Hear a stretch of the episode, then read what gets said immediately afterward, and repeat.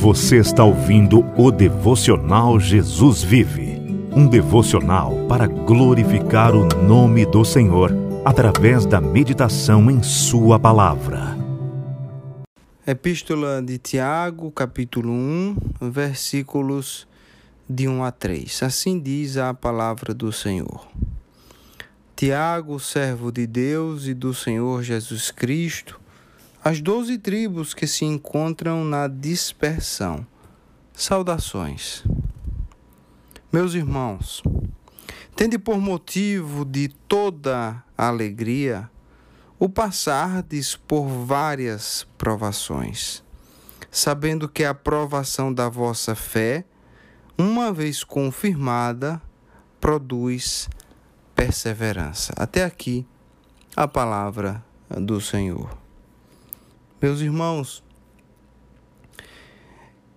o meu intuito na noite de hoje era de ler o livro de Tiago inteiro, para minha leitura devocional.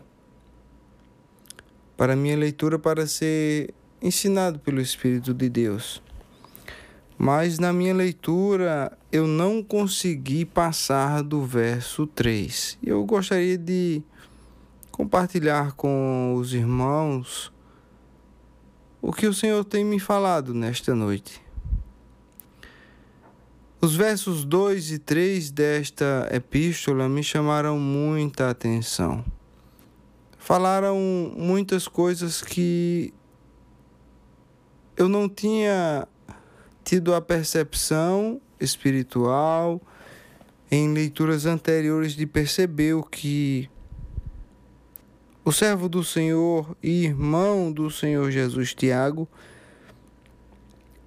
divinamente inspirado pelo Espírito de Deus, colocou aqui nesses três primeiros versículos. Tiago estava escrevendo às doze tribos que se encontravam na dispersão. Esta carta era destinada a judeus que tinham se convertido ao Senhor Jesus e que estavam espalhado espalhados por várias partes do mundo e estavam perseverando na fé. Tiago escreve esses primeiros versículos de sua carta falando diretamente dos propósitos da aprovação de todo cristão. A palavra de Deus em outro lugar da Bíblia, nos diz que todo aquele que quer viver de maneira piedosa será perseguido.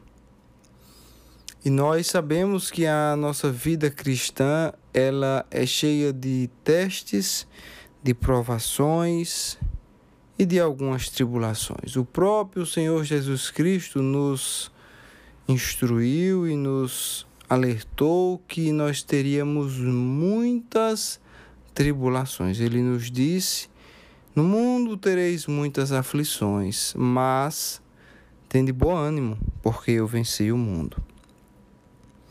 E quando eu estava lendo esses primeiros versículos, eu eu percebi muitas verdades bíblicas que falam muito ao nosso coração e que sem o Espírito de Deus para nos instruir, seria difícil aceitarmos com a nossa mente natural. Porque o irmão Tiago nos diz e falava para aqueles irmãos, irmãos judeus, que eles deviam se alegrar quando eles passassem pelas provações. Mas ele não diz só isso. As palavras que ele, que ele usa nesse verso 2 e 3 são palavras que vão muito além de uma alegria momentânea, de uma alegria passageira, de uma alegria superficial, ao passar pelas provações da nossa vida cristã. Eu vou ler novamente os versículos 2 e 3.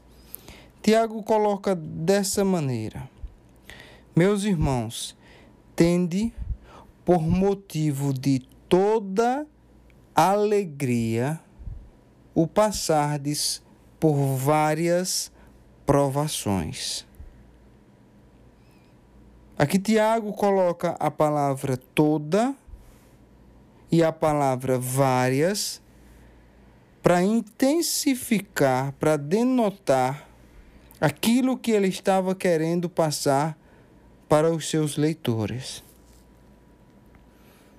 Tiago nos fala que a gente deve ter motivo de toda alegria quando nós passarmos por várias tribulações. A primeira coisa que ele nos diz é que nós teremos provações em nossa vida cristã. E não são provações esporádicas. São provações quase que contínuas. E o objeto da provação, ele vai dizer no verso 3, é a nossa fé. A nossa fé é que está sendo provada quando estamos diante de circunstâncias, de situações difíceis, que devemos nos posicionar e agir de maneira que glorifique o Senhor. A nossa fé, ela está como um, uma barra de ouro estaria exposta ao fogo. Quando um homem pega uma barra de ouro e expõe ao fogo para provar se aquele ouro é genuíno, é verdadeiro, é puro, ele não tem a intenção de destruir aquele metal precioso. A intenção dele é provar aquele metal e ao final da provação observar que aquele metal realmente é genuíno. O objetivo de Deus com a provação da nossa fé não é nos reprovar. Pelo contrário, Deus prova o crente para que ele seja aprovado. E para que a, a fé genuína do crente seja exposta e esse crente tenha perseverança. Primeiro, a fé é que está sendo provada no momento em que eu e você passamos por momentos difíceis em nossa vida, momentos que nós tendemos a ficar fracos, frágeis, vulneráveis. Mas é na fraqueza que a força de Deus ela aparece. Paulo nos diz que quando ele estava fraco, era que ele estava forte. Porque o poder de Deus se aperfeiçoa na fraqueza. Como isso? É porque quando eu estou forte, muitas vezes eu estou confiando nas minhas próprias capacidades, na minha própria força, no meu próprio intelecto, na minha própria espiritualidade. Mas quando eu estou fraco, não.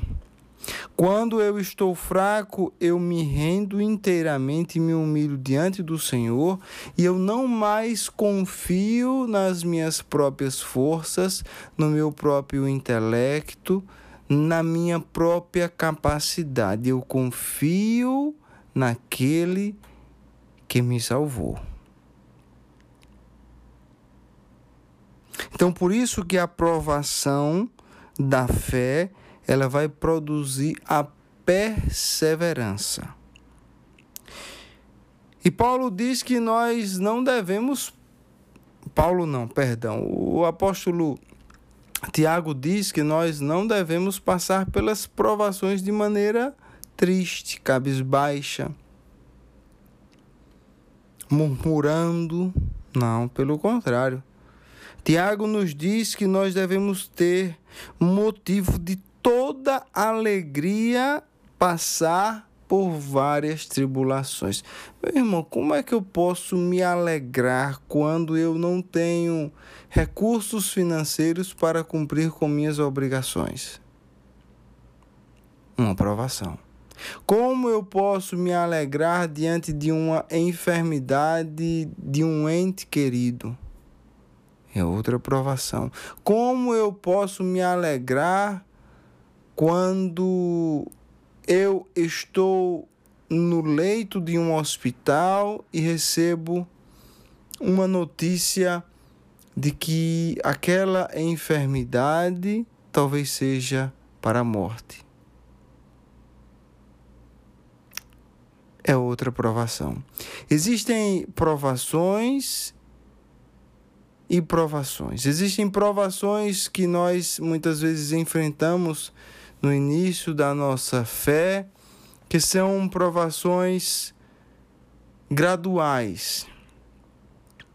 Deus eh, gosta muito de, eu penso, penso eu que Deus gosta muito de expor o crente de maneira gradual, começando com pequenas provações, o crente vencendo aquela provação e o Senhor aumentando um pouco a carga e o crente vencendo pelo poder de Deus e o Senhor vai aumentando e vai aumentando e vai aumentando. E nunca é para destruir o crente, sim para o aprová-lo. A nossa fé é como um músculo, meu irmão e minha irmã. O músculo, para crescer, ele precisa ser sobrecarregado. Você nunca vai conseguir hipertrofiar um músculo, fazer este músculo crescer, se você não aumentar a carga neste músculo. Esse é um princípio da fisiologia chamado de, de princípio da sobrecarga.